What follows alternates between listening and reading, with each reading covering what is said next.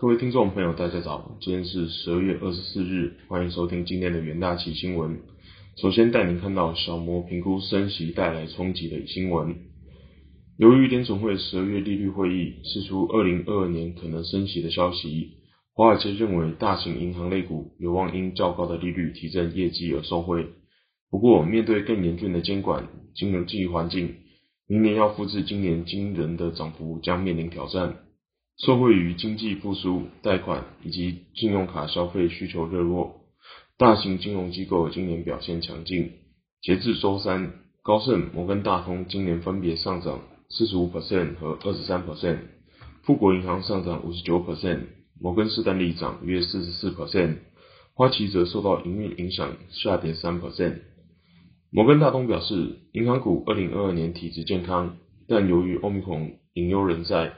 明年初可能受到大的波动，随着美联储专注在对抗通膨，该业务将跑赢大盘。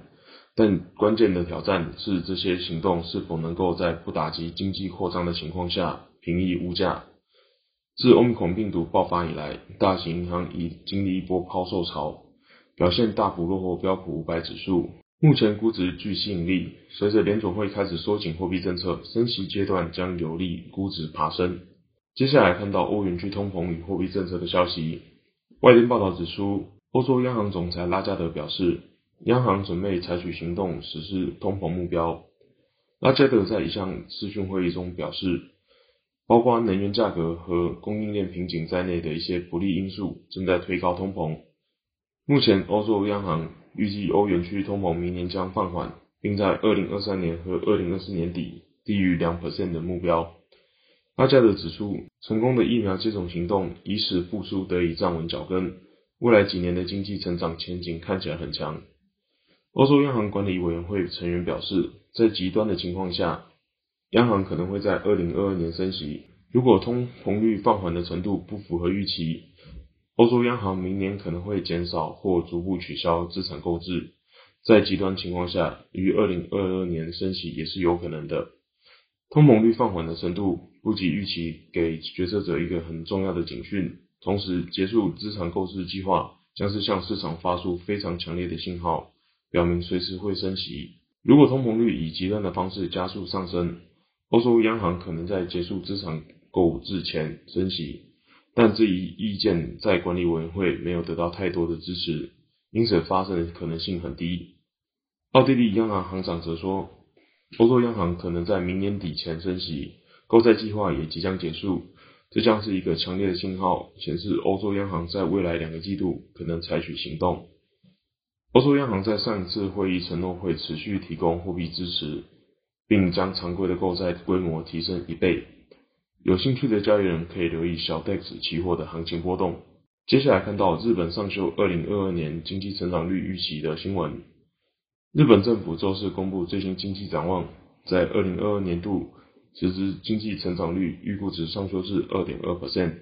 主因是公部门支出带动消费和设备投资复苏，但对今年度成长预期大幅下修至二点六 percent，凸显延长紧急状态的冲击。根据最新经济展望，日本政府预估在二零二二年实施国内毛利率上年增率为三点二 percent，和七月份预测的年增二点二 percent 相比，上修一个百分点，且经济规模估计达五百五十六点八兆日元，创历史新高。上修二零二二年度成长率预估主要是经济对策有关，在公部门支出的支撑下，预料消费及设备投资将复苏。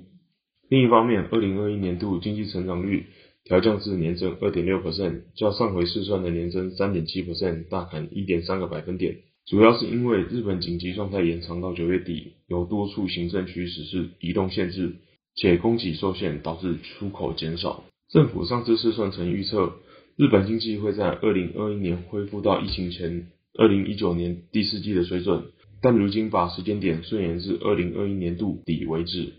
依照日本内阁府出示的资料。民间经济学家预测，二零日本二零二一年度实质成长率将落在年增二点七 percent，而二零二一年则落在年增三 percent。关于二零二二年度的经济展望，日本内阁府认为，受到供给受限以及原物料价格走势影响，必须充分留意下行风险，也需要关注疫情对日本国内经济以及金融资本市场造成的冲击。日本当局经济刺激投入五十五点七兆日元，创下历史新高。经试算后，估计实质 GDP 可向上推升五点六个百分点。CPI 部分，由于手机月租费的调降以及 CPI 基准的修订，预估二零二一年度会落在年减零点一 percent。二零二二年度起，随着经济复苏，手机月租费用影响消失，预料将转为年增零点九 percent。基于日本内阁府试算，且依照其他国际机构的展望预测，全球经济的实质经济成长率在二零二二年度将落在四 percent。在计算基础上，美元对日元设定在一一百一十四点一，原油价格设定在每桶八十三块美元，十二月过后也设定在相同的水准。接着进入三分钟听股期的单元，首先看到光磊期货，感测元件厂光磊于二十二日成日百分之百持股子公司基亚半导体，宣告正式进军第三代半导体的研发与制造，并将与化合物半导体领先厂商日亚化技术合作，取得相关技术并着手生产，有利光磊后续的营运表现。接下来看到宏达电期货，宏达电期货周四上涨三点八 percent。站稳十日均线，明年第一季将与全球电信厂商合作沉浸式 VR 眼镜，营收有望再向上成长。接着看到新兴期货，PCB 大厂新兴第四季除 ABF BD 载板产能利用率满载之外，以及美系大厂手机笔电出货旺季，HDI 利用率维持八十至九十 percent 的高档水准，整体来看呈现淡季不淡。近年载板产业强劲成长。成长动能来自 AI、HPC、五 G、云端等需求增速远超供给。二零二二年载板供需紧张，二零二六年才有望获得舒缓。以上就是今天的云大奇新闻，谢谢各位收听，我们下周的云大奇新闻再见，拜拜。